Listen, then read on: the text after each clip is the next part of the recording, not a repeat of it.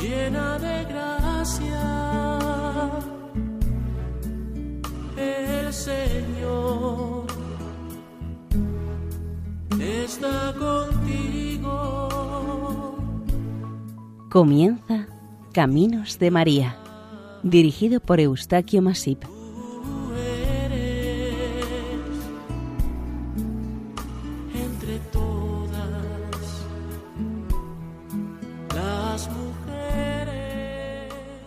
Nuestra cordial bienvenida a Caminos de María, un programa realizado por el equipo de Radio María Nuestra Señora del Lledó de Castellón. Les ofrecemos hoy el capítulo dedicado a Nuestra Señora de Suyapa, patrona de Honduras.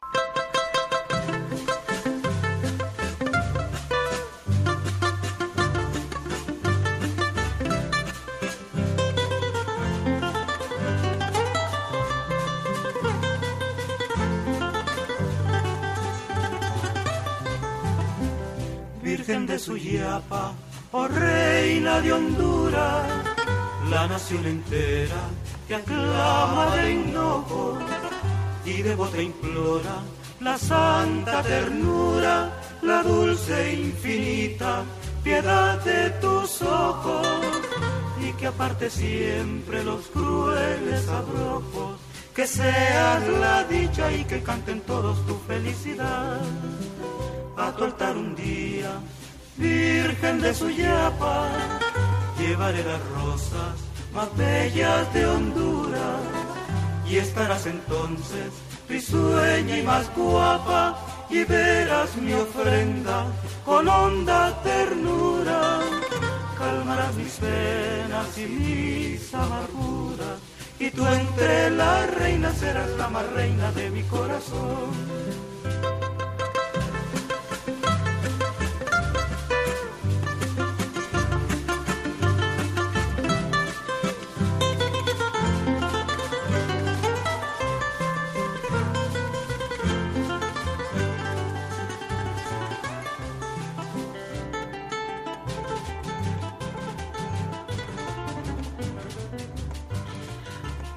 Mismo nombre, María, modulado con diversas advocaciones, invocado con las mismas oraciones, pronunciado con idéntico amor.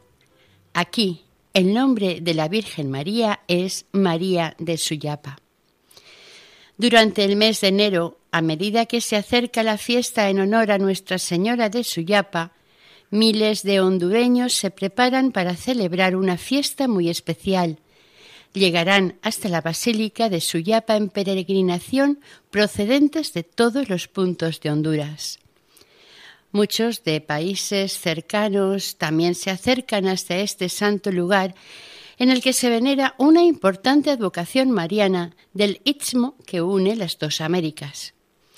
La Basílica de Suyapa, en Tegucigalpa, el día 3 de febrero mostrará a su celestial patrona todo el cariño, respeto y veneración que siente hacia su Virgen tan querida, con flores, cantos, luces y un gran colorido de trajes y guirnaldas, para celebrar un año más la fiesta dedicada a la Virgen Morenita hallada en el Piligüín. Unas fiestas muy participativas de una semana de duración, por lo menos. Suyapa era una pequeña localidad hondureña que distaba unos ocho kilómetros de la ciudad y capital de Honduras, Tegucigalpa. Se calcula que en 1747 contaba con unas 25 viviendas, en su mayoría construidas de bahareque, y tenían sus calles desahogada anchura. Sus habitantes se dedicaban al cultivo de las tierras y a mantener una sencilla ganadería. Las tierras que cultivaban estaban en el paraje de El Piligüín y tenían que desplazarse hasta allí desde Suyapa para cultivarlas y atender en la crianza de los animales domésticos y los ganados que pacían por los alrededores. Este pequeño caserío, con los años, se fue repoblando y ha llegado a más de 400 viviendas. A su alrededor se han construido diferentes barrios o lo que se entiende por colonias. En realidad, todos estos barrios están formando el área metropolitana de la capital, que cuenta con más de un millón de habitantes.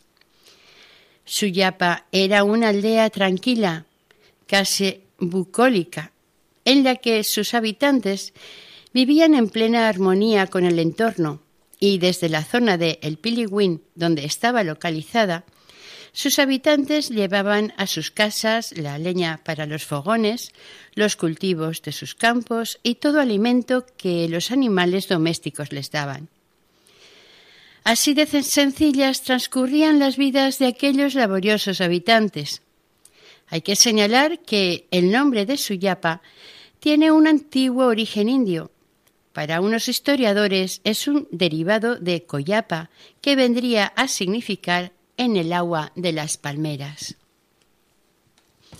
En 1590 se fundó una población llamada Real de las Minas de San Miguel de Tegucigalpa, que corresponde a la actual capital de Honduras. En aquel tiempo, uno de los colonizadores llamado Carlos Ferrufino presentó ante el lugarteniente del gobernador de la provincia de Honduras que, en nombre de Su Majestad, el Rey, se le otorgasen unas tierras para cultivo y ganado en un lugar que era conocido como Supelecapa, que hoy en día es la finca del Trapiche. En este punto concretamente es donde se halla Suyapa. A poca distancia de aquí está la montaña de Piliwin, cubierta de pinos. Desde lo alto de esta montaña se divisa un sendero que conduce hasta el rancho de Suyapa. Allá por la mitad del siglo XVIII, un sábado a finales de febrero o principios de marzo, un joven y humilde labrador llamado Alejandro Colindres y un niño de ocho años llamado Jorge o Lorenzo Martínez, depende del autor de cada texto, regresaban del campo a su casa en Suyapa, cansados y satisfechos de trabajar todo el día en la cosecha del maíz. Según se cuenta, Alejandro y el niño se dedicaban a limpiar frecuentemente los campos de maíz de las plantaciones de Juan José Lozano y cuando llevaban la mitad de la jornada de trabajo les anocheció. Empezaron el costoso y oscuro camino de regreso hacia su casa. Al llegar cerca de la montaña del Piligüín, decidieron tumbarse para descansar en el suelo y dormir un poco. Colindres no podía dormirse, porque debajo de él había algo que lo incomodaba demasiado y llegaba a causarle un fuerte dolor. Sin mirar qué era lo que le molestaba, lo cogió y lo lanzó lejos de donde estaban, entre la oscuridad del bosque, pero al volver a tumbarse se sorprendió al comprobar que lo que le había estado molestando y había lanzado lejos seguía estando en el mismo sitio. Entonces se levantó, lo sacó, pero esta vez no lo tiró. Lo cogió, lo metió en su mochila y sin apenas verlo se quedó dormido. Al amanecer, nada más despertarse, echó la mano dentro de la mochila para ver qué era la cosa que se guardó. Entonces fue cuando descubrió, con gran sorpresa, una pequeña talla en madera de la imagen de la Virgen María. Intrigado por lo que estaba pasando, la metió enseguida en su mochila y la llevó a la casa de su madre, Ana Caraballo, una mujer mestiza, hija de uno de los primeros pastores que se instalaron en la hacienda de San José de El Trepiche, que vivía en uno de los barrios más pobres de la capital. Esta mujer estaba casada con el trabajador de la hacienda Francisco Colindres. Se conoce que de este matrimonio nacieron al menos tres hijos, María Isabel, Alejandro y Bernabé.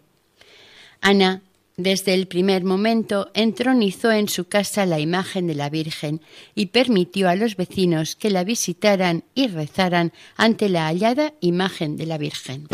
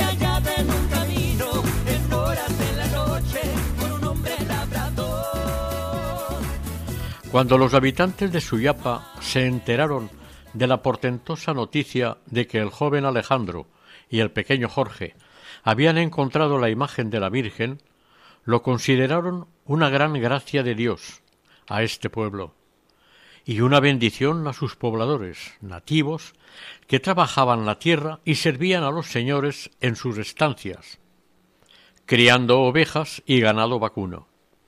Doña Ana Caraballo era ya una mujer entrada en años. En aquellos tiempos era costumbre que las pertenencias de la familia y de la casa pasaran al cuidado de las hijas de la familia. En este caso, don Francisco Colindres dejó para su hija María Isabel todos los enseres del hogar. En este momento, cuando se produjo el hallazgo, la niña María Isabel solamente contaba con doce años de edad. En algunos documentos encontrados se hace constar que Isabel Colindres era hermana de Alejandro, el que encontró la imagen en la montaña de Piligüín.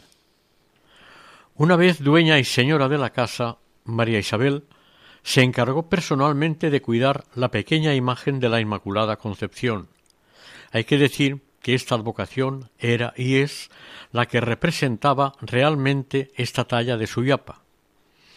María Isabel tuvo esta valiosa imagen durante treinta y tres años en su casa habitación instalada en un sencillo altar.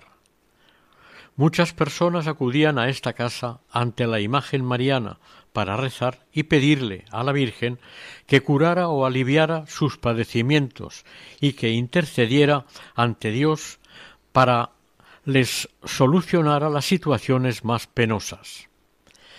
La casa de los colindres, donde estaba entronizada humildemente Nuestra Señora, se fue deteriorando, y era preciso darle una rápida solución para que la pequeña imagen estuviese dignamente entronizada en un altar más de acorde con ella. Pronto se pensó en la posibilidad de construirle una ermita o capilla más adecuada. Eran muchos los que estaban agradecidos a la Virgen por los bienes materiales y espirituales recibidos. Para acelerar este proceso de facilitar una ermita o un lugar dedicado a Nuestra Señora, María Isabel destinó una parte de la antigua construcción de su casa como ermita, que aún existe en el lado este de la ermita edificada en 1913.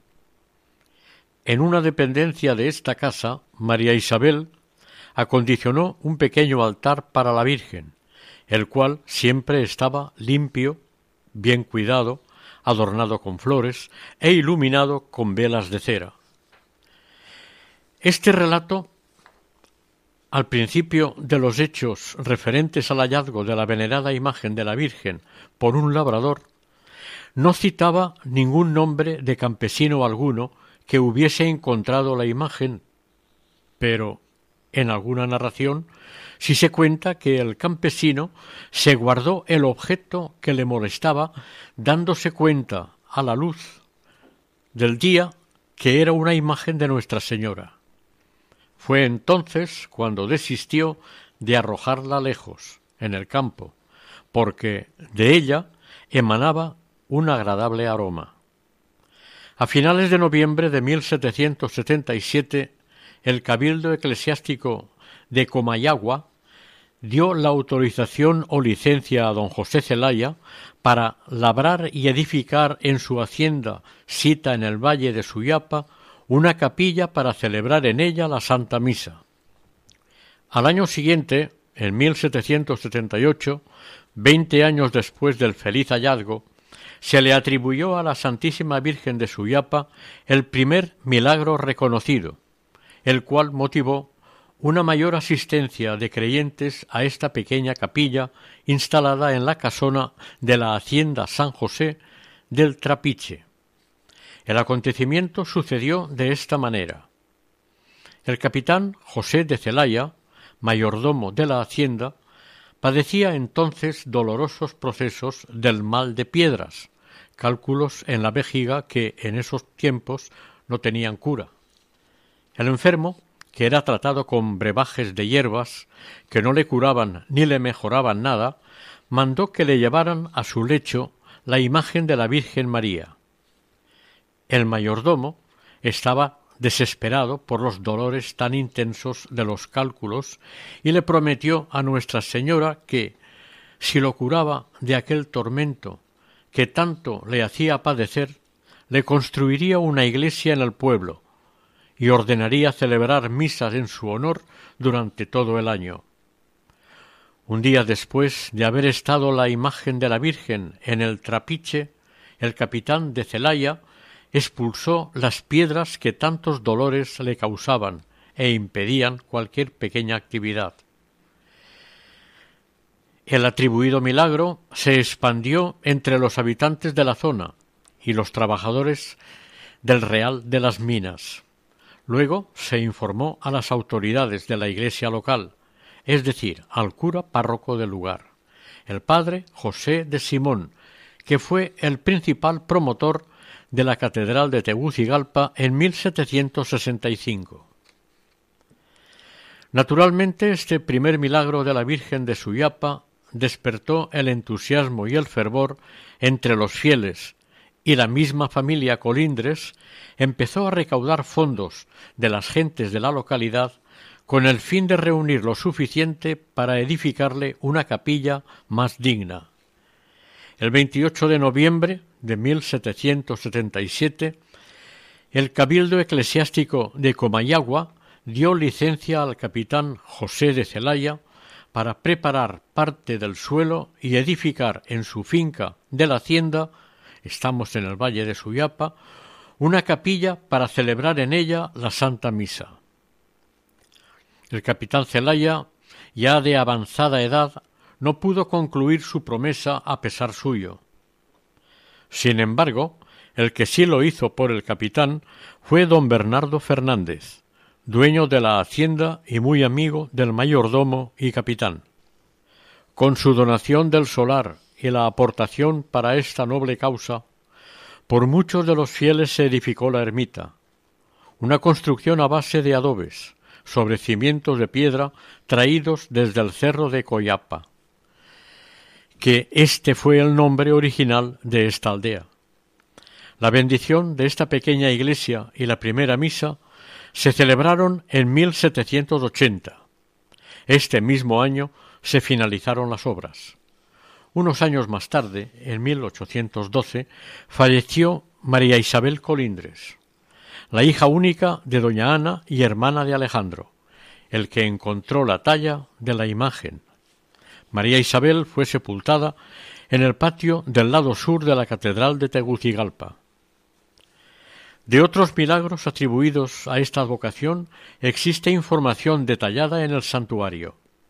Algunos de ellos son el de Sara Padilla, con la curación de su hijo de cinco años, Verónica López, mujer indígena de setenta años, también curada de sus muchos males, o Gerardo Figueroa y su familia, con su agradecimiento público expuesto en la prensa. Venimos a agradecerle a la Virgen. Hemos recibido muchos favores de ella, le debemos mucho.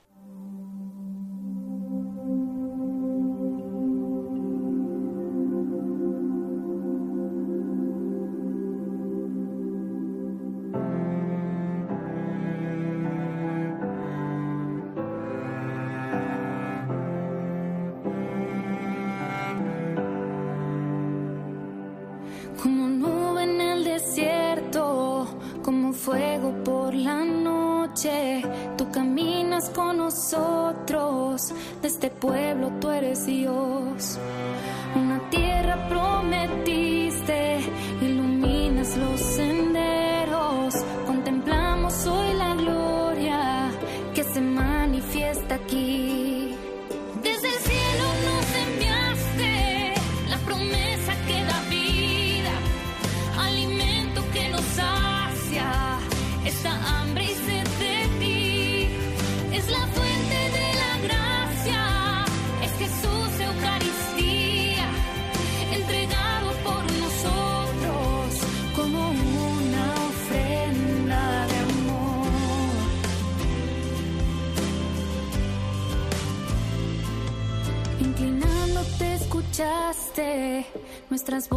suplicantes y por compasión nos diste a tu Hijo en la cruz, a tu Hijo en la cruz. Aquella ermita construida en el último cuarto del siglo XVIII tenía una entrada única que estaba orientada al oeste. Tres ventanas, una sobre la puerta principal y dos laterales. Una de estas estaba situada aproximadamente muy cerca de donde se exponía la venerada imagen de la Virgen de Suyapa en el interior del templo. Estas ventanas eran las que, a través de ellas, la luz exterior iluminaba el interior de la ermita durante el día. En 1889 se construyó junto a la ermita un campanario de madera para sustituir el travesaño colgado entre dos orcas del que pendía una pequeña campana que al golpearla con el badajo sonaba y con su tañido convocaba a los fieles en los diferentes actos litúrgicos que se celebraban los días de fiesta en esta ermita. Curiosamente, el nuevo campanario de madera fue destruido en el mes de octubre de 1906 por los fuertes vientos y las aparatosas tormentas que se produjeron en aquel otoño. Tan grave y lluviosa situación climatológica hizo que el río Grande y sus afluentes recibiesen una gran cantidad de agua que llegó a desbordarse, derrumbando dos de los arcos del puente de Mayol y anegando absolutamente las tierras de su ribera.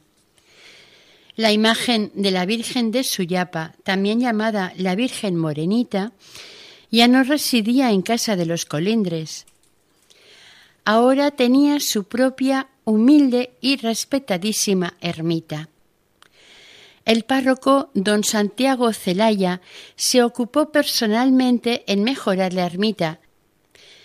Para esto se dedicó a recaudar fondos y conseguir el correspondiente permiso del señor obispo, Monseñor Martínez Cabañas, y realizar sus proyectos poner cornisas, construir dos torres en los laterales de la fachada, reforzar los viejos muros de adobe y estuvo muy ocupado en mejorar el aspecto exterior de este santo lugar, empezando por la fachada. Luego construyó dos capillas laterales y le dieron a la base de la iglesia forma de cruz latina. Finalmente se procedió al enladrillado de la misma desde la entrada hasta el retablo de la cabecera. La ermita en general había quedado mejorada, remodelada y embellecida. Ahora había que emprender una nueva obra pendiente, hacerle a Nuestra Señora un digno camarín. En 1929 se realizó el proyectado camarín. Se hizo de madera tallada y pintada con polvo de oro presentaba decorados muy elaborados. Se ocupó de estos trabajos el artista Antonio Vega de San Antonio de Oriente. Fue un éxito total esta obra para su autor y para los fieles devotos, hasta tal punto que recordaron el conjunto del altar con la imagen de la Virgen durante muchos años. Era el mejor lugar de honor para la Virgen de Suyapa cuando la imagen fue cubierta totalmente con una valiosa y bella capa de oro y de plata, se alcanzó el máximo esplendor para ella. Esta venerada imagen fue largo tiempo reconocida y admirada por los fieles hondureños, por su forma de ocho nimbado o rodeado por las doce estrellas del colegio apostólico. La ermita, diseñada por el maestro Miguel Turcios reina y ejecutada por los maestros albañiles Máximo González y Pánfilo Sauceda, se terminó en 1922. A partir de este momento pasó a ser santuario de Nuestra Señora de Suyapa. Dos años más tarde se iniciaron proyectos y obras para mejorarlo y embellecerlo más. Se empezó por habilitar la parte de enfrente para hacerle una especie de atrio, y por los alrededores un área revestida de ladrillo para que los visitantes al santuario esperaran con más comodidad la entrada al templo, ya que ahora resultaba insuficiente el aforo de la iglesia para acoger en su interior a tan gran cantidad de visitantes que llegaban de todas partes para rendirle homenaje a la Virgen María de Suyapa. El nivel de convocatoria que tenía este santuario pronto llamó la atención a las autoridades eclesiásticas y también a las civiles. La asistencia masiva de fieles para pedir, dar, venerar, mostrarle su más sincero afecto y honrarla motivaron que en 1925 su santidad el Papa Pío XI la declarara como ya hizo Pío IX, Santísima Patrona de la República de Honduras, bajo el título de Nuestra Señora de la Inmaculada Concepción de Suyapa. Y declaró el 3 de febrero como su día festivo, siendo arzobispo de Tegucigalpa Monseñor Agustín Ombach. Este arzobispo fue uno de los grandes prelados hondureños que contribuyeron a que la Virgen de Suyapa tuviese un templo digno de su reinado sobre las almas de los habitantes de estas tierras. A su muerte, el administrador apostólico de Tegucigalpa, Monseñor Emilio Morales Roque, adquirió de la familia Zúñiga y Nestroza el solar para edificar en él el santuario nacional. Al mismo tiempo, se le otorgó la facultad para recaudar fondos, contratar diseñadores y todo aquello concerniente a la construcción del nuevo santuario.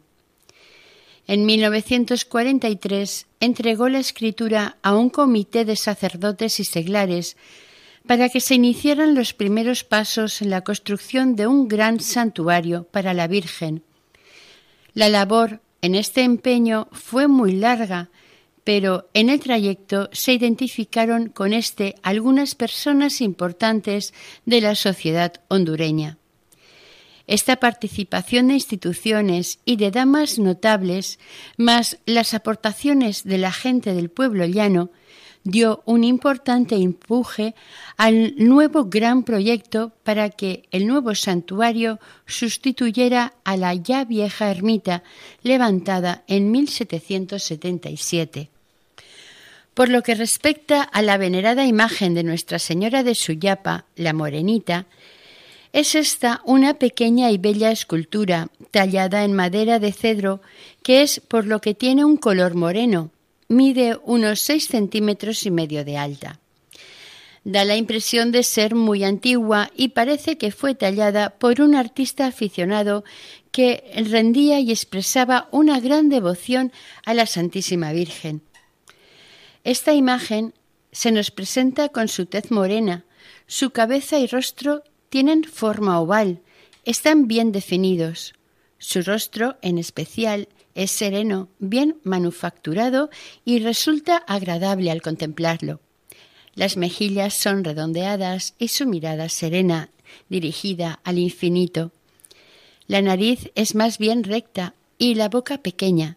Por su mirada y la forma de sus ojos da a entender que esta pequeña talla evoca y representa a los indios nativos.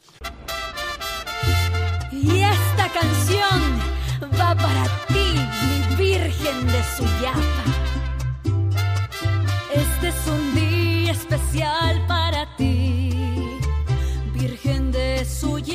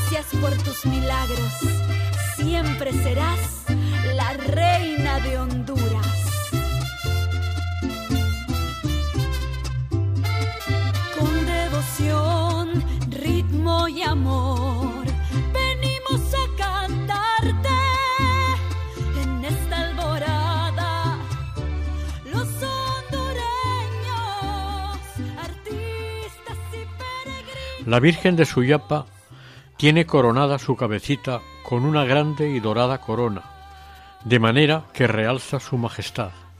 Al fin y al cabo, ella es la reina del pueblo de Honduras. Por debajo de la corona sale su oscura y lacia cabellera, ya partida en dos desde la frente, llegándole hasta los hombros. Evidentemente sus manos son pequeñas, proporcionadas con el resto de la imagen. No están entrelazadas, pero se juntan suavemente sobre su pecho. Puede decirse que en actitud de oración. El ropaje, pintado en la propia talla de la imagen, es una túnica de color rosado, que apenas se asoma por el pecho. La Virgen está cubierta con un manto oscuro adornado con estrellas doradas. Toda la imagen están circundándola unos rayos de plata sobredorada. En ellos hay incrustadas valiosas piedras que se van cerrando en forma de un gran número ocho, y en el extremo de los rayos superiores doce estrellas nimban el aro de la parte de la cabecita de Nuestra Señora de Suyapa. Como ya se dijo anteriormente, esta es una curiosidad muy particular de esta advocación. Normalmente el resplandor en las otras imágenes en general aparece por detrás de la imagen, pero en este caso salen del mismo plano de la imagen. Lo forman dos círculos cerrados, uno sobre el otro, y de diferente tamaño, el menor en la parte recayente a la cabeza de la Virgen, y el mayor el resto del cuerpo. La morenita ha sido robada y recuperada en dos ocasiones. En 1936 el día 12 de abril, una pobre mujer enferma mental la cogió y se la llevó a su casa, aunque fue recuperada al día siguiente. Cuando los feligreses se enteraron, conmovidos por el suceso, acudieron a las autoridades policiales y eclesiásticas, y a partir de aquí un importante dispositivo de investigación se puso en marcha inmediatamente. Un día después, los habitantes de Sipile dieron cuenta a las autoridades de que una vecina de Comayagüela, llamada Dolores, había sido la autora del robo. Esta mujer, demente, la noche anterior al robo logró quedarse durante toda la noche dentro del santuario. Rompió el vidrio del dorado camarín sacó la imagen y se la llevó a su casa. Una vez sabido que la imagen de la Virgen estaba en casa de Dolores, se avisó al párroco de la catedral. Este fue a buscarla, la recogió, la llevó a la iglesia y la puso en el altar principal. En este altar estuvo hasta el día 19 de abril. Llegado ese día, se efectuó una concurrida y fervorosa procesión y la Virgen fue devuelta a su santuario en la aldea de Suyapa. La segunda vez fue robada el día 1 de septiembre de 1986. Cuatro manos profanas la sacaron de su hogar y despojaron a la imagen de sus lujosos vestidos realizados en plata y oro. La noticia se dio a conocer a las gentes que acudieron a la primera misa del día, y quedaron todos los presentes conmocionados.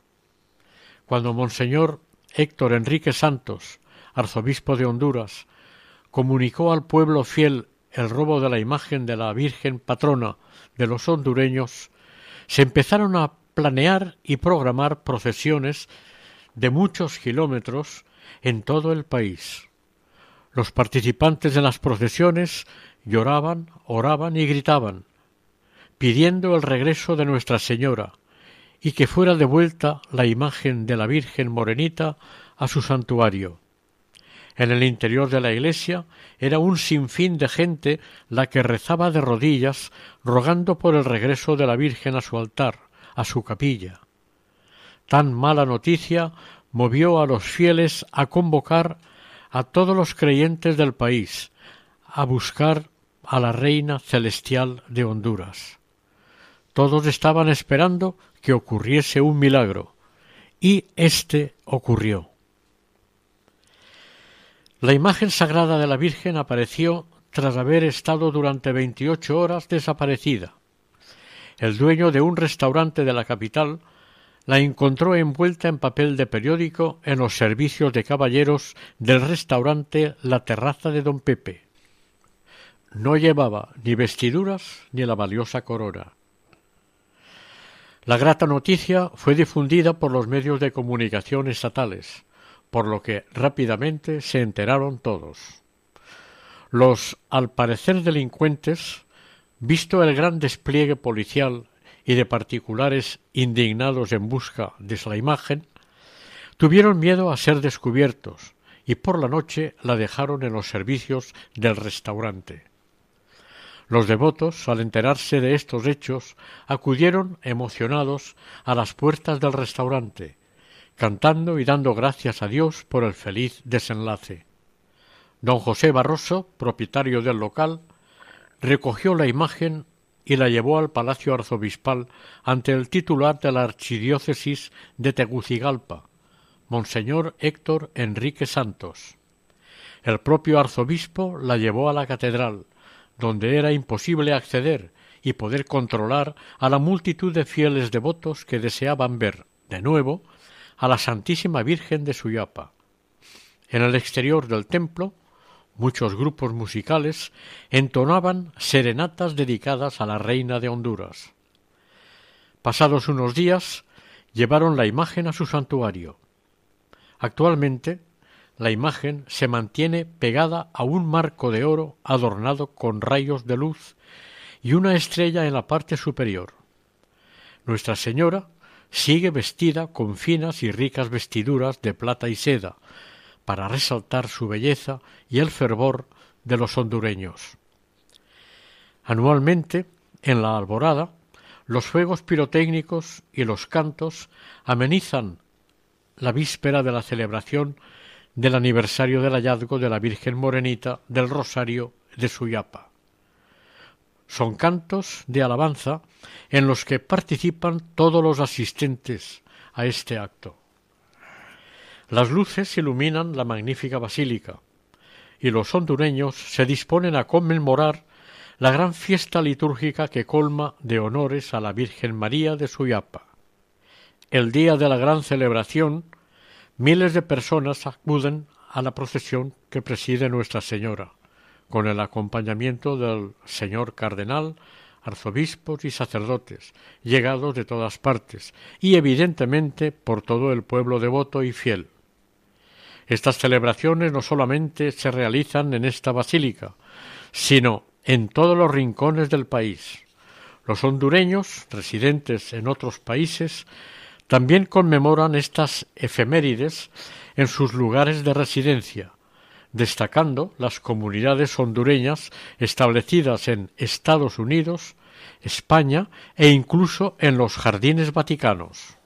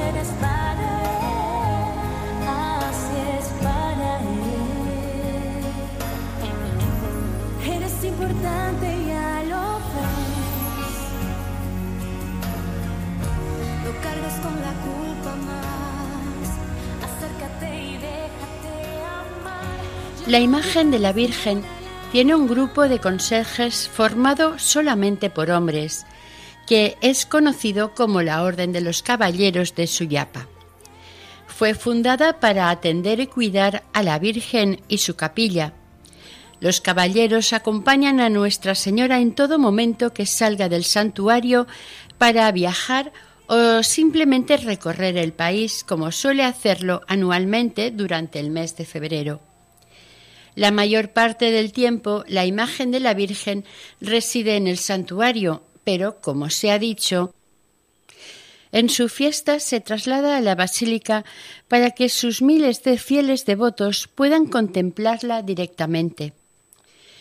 En 1954, el que fuera el tercer arzobispo de Tegucigalpa, Monseñor José de la Cruz Turcios y Barahona, puso la primera piedra del que llegaría a ser uno de los santuarios marianos más grandes de América Central.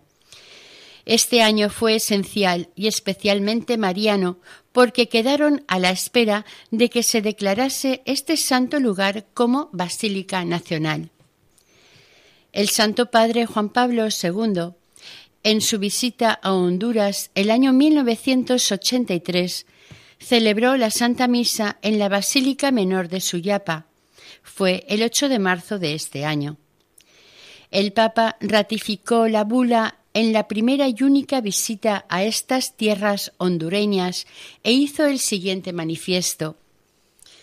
El nombre de la Virgen María de Suyapa tiene sabor a misericordia por parte de María y de conocimiento de sus favores por parte del pueblo hondureño. Ofició la Santa Misa en el que es el Santuario Nacional, concelebrando y participando en este acto litúrgico el entonces arzobispo Monseñor Héctor Enrique Santos Hernández, auxiliándole en el oficio su auxiliar Rodríguez Maradiaga, poco después nombrado cardenal de la Iglesia. También asistieron los miembros de la Conferencia Episcopal hondureña. La Basílica de Suyapa es un magnífico templo católico diseñado en forma de cruz latina de estilo moderno, ubicado en las afueras de Tegucigalpa. Tiene casi 100 metros de longitud, 43 metros de altura y 46 metros en la cúpula, la cual tiene 11 metros y medio de perímetro. La anchura de la nave central es de 31 metros y medio. Gracias a estas dimensiones es capaz de albergar en su interior grandes multitudes que peregrinan a visitar a la Virgen de Suyapa. El templo tiene un aforo de unas 4.360 personas sentadas y más de 2.000 de pie. Las obras de este hermoso templo se iniciaron en el año 1954, pero ha sido reformado y embellecido en varias ocasiones. Está pintado en su totalidad de color blanco. Al llegar los peregrinos a la extensa plaza, les impresiona la fachada de la basílica con sus dos torres laterales de campanas de 43 metros de altas y tres grandes puertas de acceso al atrio interior de la iglesia. Sorprende ver la nave central elevada con ojivas y un largo techo cilíndrico, sostenidos por altas columnas. El altar principal de veneración está en la cabecera del templo, al fondo de la nave, bajo la cúpula, y es obra del artista valenciano Francisco Hurtado Soto. Las vidrieras exaltan la aparición y el ascenso de la Virgen de Suyapa. Teniendo en cuenta que este santo lugar es centro de peregrinaciones y el más importante punto de fe del país, en el año 2013, de parte de los sacerdotes Hermes Soto y Magno Núñez, encargados del santuario, se solicitó al Santo Padre Francisco que fuera reconocido como Basílica Menor. El cardenal Rodríguez Maradiaga tuvo la inmensa alegría de anunciar al pueblo hondureño el 9 de septiembre de 2015 que en fecha de 28 de agosto de este mismo año se había firmado el correspondiente decreto de nueva titulación para el santuario, ahora basílica. Como celebración de este nuevo privilegio del templo, el 28 de octubre se celebró una solemne Eucaristía para dar gracias a Dios por este reconocimiento papal, puesto que este título pone esta Iglesia en el conjunto de templos que, a lo largo del mundo, muestran los signos pontificios y representan un testimonio de unión con el romano pontífice. En los más de 200 años en que ha sido y es venerada esta advocación a María, han desarrollado una intensa actividad pastoral en cuanto al culto divino la celebración de los sacramentos y la formación de los fieles en los ámbitos bíblico, teológico, litúrgico y moral, de tal manera que la evangelización y la piedad popular van cogidas de la mano y este santuario, ahora basílica, ha sido el eje de concentración y formación religiosa de Honduras. La Fundación Suyapa se ocupa de ayudar en el mantenimiento y cuidado del recinto basilical y Caritas Suyapa está enfocada en la asistencia y ayuda a las personas más necesitadas. Últimamente, en el interior del templo se han montado varios altares con devociones populares entre el pueblo hondureño y en la capilla del Santísimo se han instalado dos cuadros de carácter mariano. Uno dedicado a Nuestra Señora de Desatanudos, tan venerada por el Papa Francisco, y un cuadro con la Basílica de Suyapa, en la que también figuran varios santos sudamericanos, entre ellos San Óscar Ardulfo Romero. Debido a la aglomeración de fieles que llegan hasta la Basílica de Suyapa de toda Centroamérica, las autoridades pertinentes han establecido y fortalecido un sistema de seguridad para garantizar y asegurar que los peregrinos asistentes puedan presentar sus ofrendas y peticiones a la Virgen con la mayor comodidad y el más correcto orden y silencio. Desde 1969, Nuestra Señora de Suyapa es capitana de las Fuerzas Armadas de Honduras. El nombre de la Virgen de Suyapa tiene sabor de misericordia.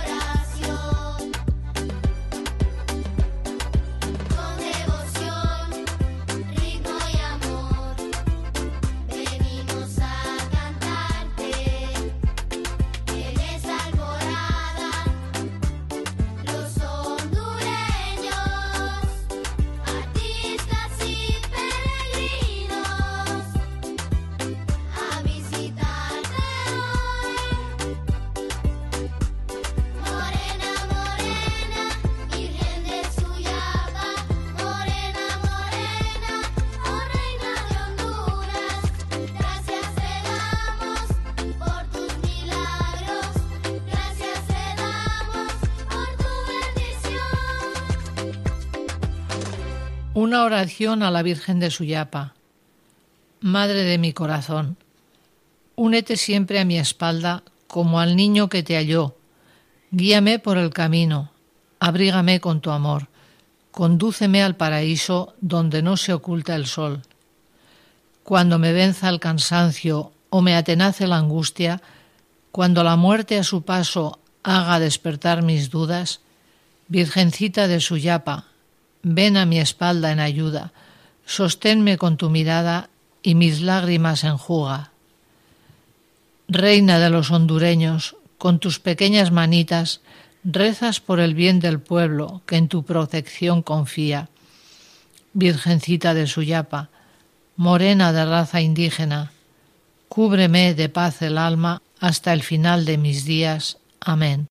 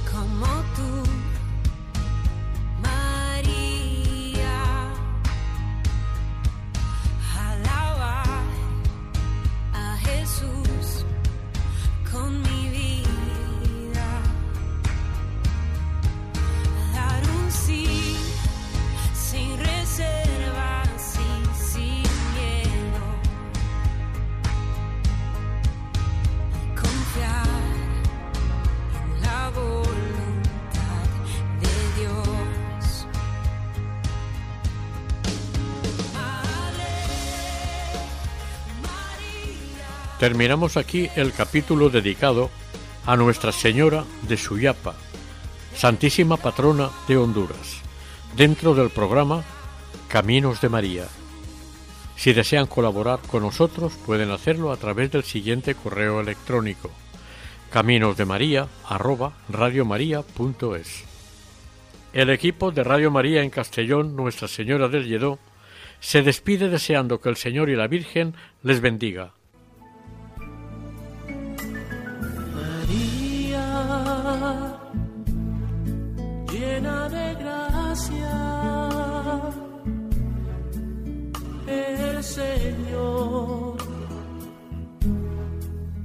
Está contigo. Han escuchado en Radio María Caminos de María, dirigido por Eustaquio Masip.